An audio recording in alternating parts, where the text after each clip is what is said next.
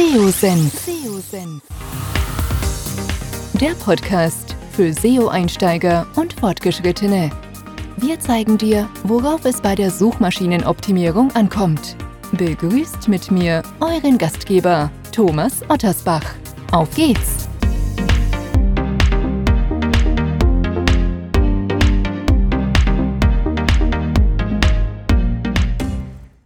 Ja, schön, dass du dabei bist bei einem neuen Podcast hier beim SEO-Senf. Ihr wisst, die meisten von euch zumindest wissen es, dass ich geschäftsführender Gesellschafter bei PageRangers bin und wir neben dem klassischen SEO-Tool auch eine Content Suite haben, mit der man Content ja nicht nur kreieren kann, sondern diverse Analysen, also quasi den gesamten Content Workflow nahezu abbilden kann. Und unter contentsuite.com, alles zusammengeschrieben, haben wir dem Content-Modul, wenn man so will, eine eigene Homepage geschenkt, wo ihr alle Informationen findet und wo ich mich sehr intensiv mit Content-Themen im Blog beschäftige. Und im Rahmen nicht nur dieser Konzeption, sondern auch immer wieder aus dem Alltag von PageRangers heraus werden mir immer wieder Fragen gestellt, was denn so die größten Fehler äh, im Rahmen der Content-Erstellung letztendlich sind. Und genau darauf möchte ich in der Podcast-Episode eingehen und habe euch zehn ja, wichtige Aspekte mitgebracht, auf die ihr wirklich achten sollt, also zehn Fehler, die ihr nicht machen solltet. Denn die Basis für eure Homepage ist der Content, der Inhalt, um organische Sichtbarkeit zu entwickeln. Und wenn man hier handwerkliche Fehler macht, wie ich immer sage, dann ist das eben nicht zielführend und man investiert unnötig Zeit und häufig auch sehr viel Geld in die Erstellung von Inhalten. So, fangen wir mit dem ersten ähm, Fehler an, der häufig gemacht wird. Und da möchte ich ganz vorne anfangen. Das ist eine fehlende Strategie zu haben. Also überhaupt erstmal den Fahrplan festzulegen, wohin möchte ich, was sind Themen, die ich mit meiner Content-Strategie erreichen möchte. Und daraus leiten sich dann entsprechende Ziele ab. Das wäre dann der zweite Aspekt, der sehr häufig eben missachtet wird, dass kein klares Ziel definiert ist und einfach auf Teufel komm raus Inhalte produziert werden. Also das eigentliche Ziel sollte klar sein. Es ist wichtig zu wissen, wofür der Content erstellt wird. Und das kann unterschiedliche Gründe haben, beziehungsweise unterschiedliche Ziele können hier zum Tragen kommen. Beispielsweise Marken- oder Brandaufbau. Ja, welche Inhalte brauche ich hier? Neben Text sind vielleicht Videos gerade für den Brand, für den Markenaufbau wichtig. Ob ich Unternehmens, äh, die Unternehmensmarke aufbauen möchte, ein Personal Brand, Produkt, was auch immer, das muss festgelegt werden und darauf basierend dann der Content geplant werden. Ein weiteres Ziel könnte zum Beispiel sein Traffic. Ja, mehr Traffic in der Zielgruppe zu generieren und in Anlehnung an dessen könnte dann auch ein Ranking oder die Ranking-Entwicklung ein Ziel sein. Es gibt ein großes Unternehmen, namenhaftes Unternehmen, das der SEO-Abteilung eben genau ein solches Ziel auferlegt hat, für bestimmte Themenbereiche Ranking, äh, Rankings zu entwickeln. Ja, also der, auch der gezielte Sichtbarkeitsaufbau mit der KPI-Ranking kann ein Ziel sein. Dann können Leads ein Ziel sein. Umsatz, also auch monetär getriebene Dinge können ein Ziel sein. Das sind alles, alles Themen, die solltet ihr unbedingt berücksichtigen.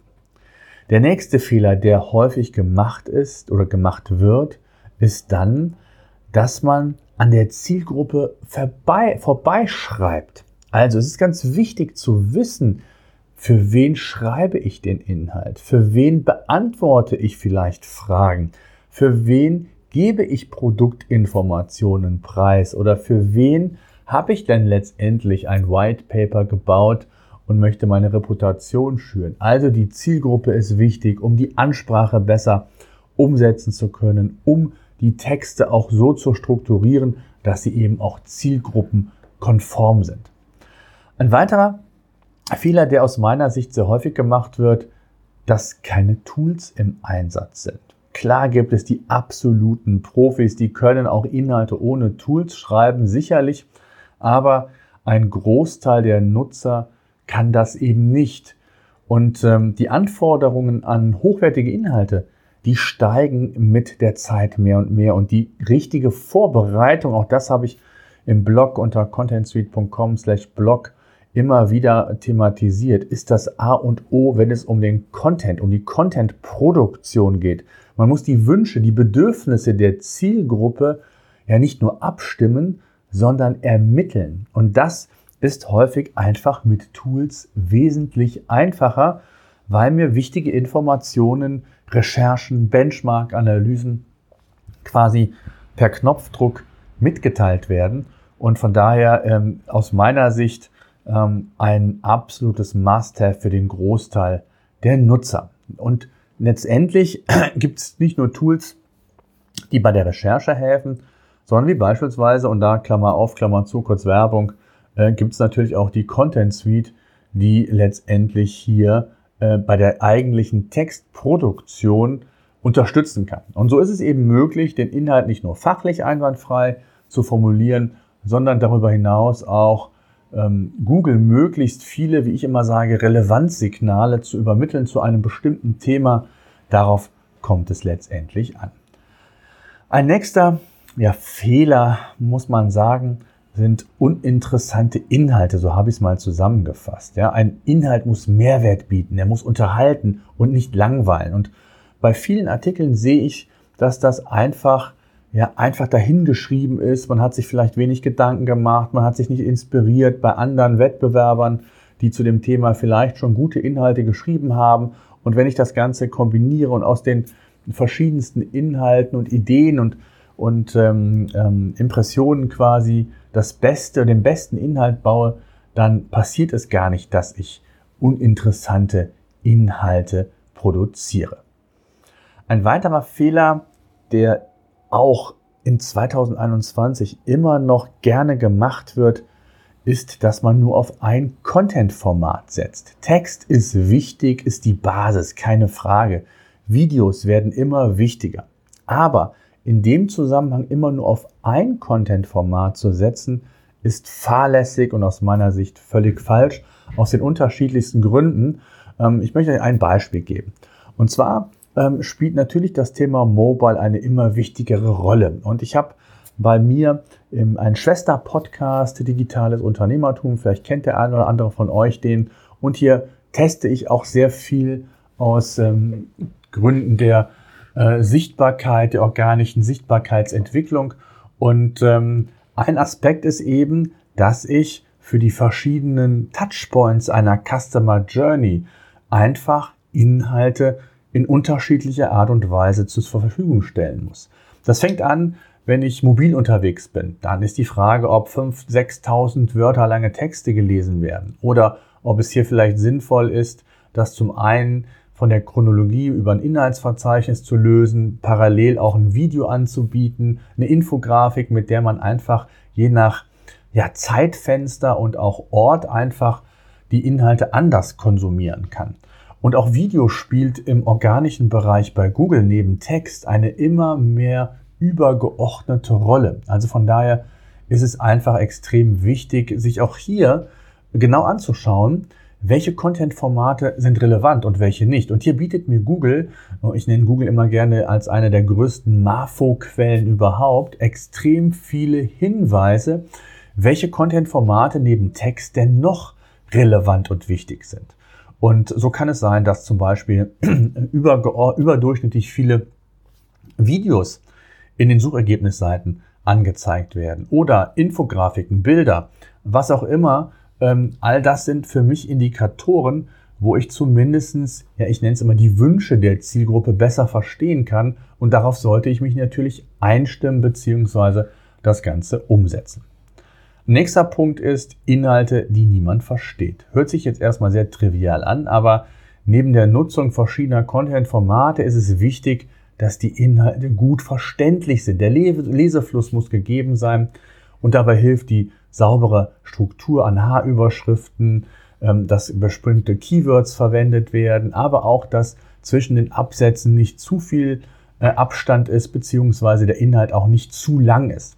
Ich habe dazu einen Artikel geschrieben, 36 Tipps, die man beim äh, Texte schreiben beantworten bzw. beachten kann. Auch das findet ihr bei contentseed.com slash blog. Schaut gerne vorbei, wenn euch das interessiert. Ein weiterer Punkt, Inhalte, die doppelt vorhanden sind. Ich erlebe es immer wieder, dass teilweise größere Absätze immer wieder eins zu eins verwendet werden. Stichwort Duplicated Content ist ein Thema, was Google nicht mag, was natürlich auch urheberrechtliche Thematiken hat. Also insbesondere dann, wenn ihr externe Texter beispielsweise beschäftigt, die vielleicht irgendwo im Netz Inhalte klauen, da sollte man vorsichtig sein. Und grundsätzlich ist Google schon sehr gut darin, die Ursprungsquelle zu identifizieren.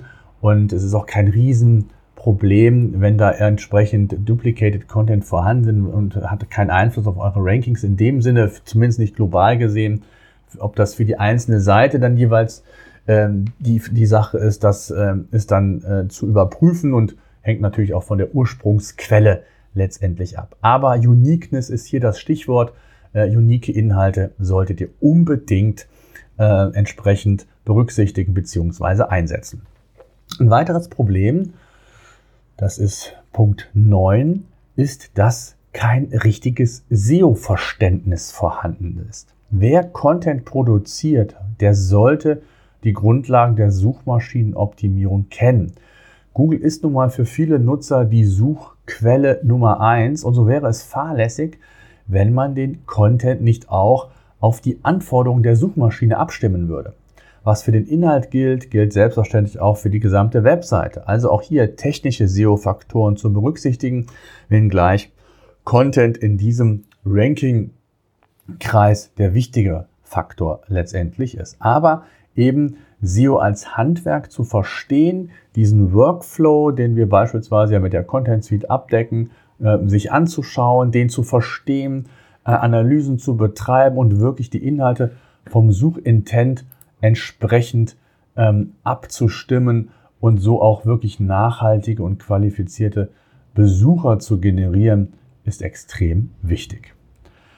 Tja, der letzte Punkt ist ein Punkt, der ist, ich hätte ihn eigentlich an den Anfang setzen müssen, weil er bei vielen immer sehr schnell zum Vorschein kommt. Das ist die fehlende Geduld.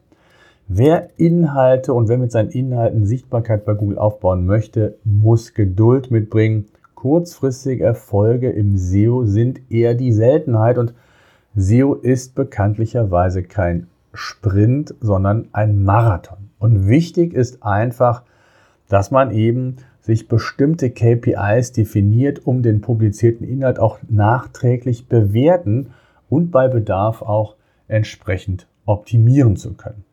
Also, es können viele, um das mal so auf den Punkt nochmal zu bringen, handwerkliche Fehler im Rahmen der Content-Erstellung gemacht werden. Mit dem richtigen Content-Workflow, wie ich es nenne, kann man solche Fehler zumindest minimieren und man ist fokussierter und letztlich dann auch erfolgreicher. Je nach Erfahrung und Ressourcen können Tools helfen und ich kann es nur empfehlen, ob das jetzt eines unserer Tools ist oder anderes, völlig egal.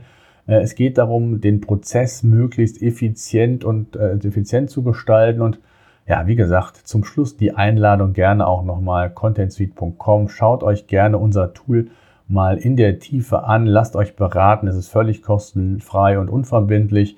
Ähm, ja, wenn Interesse besteht, seid ihr herzlich eingeladen.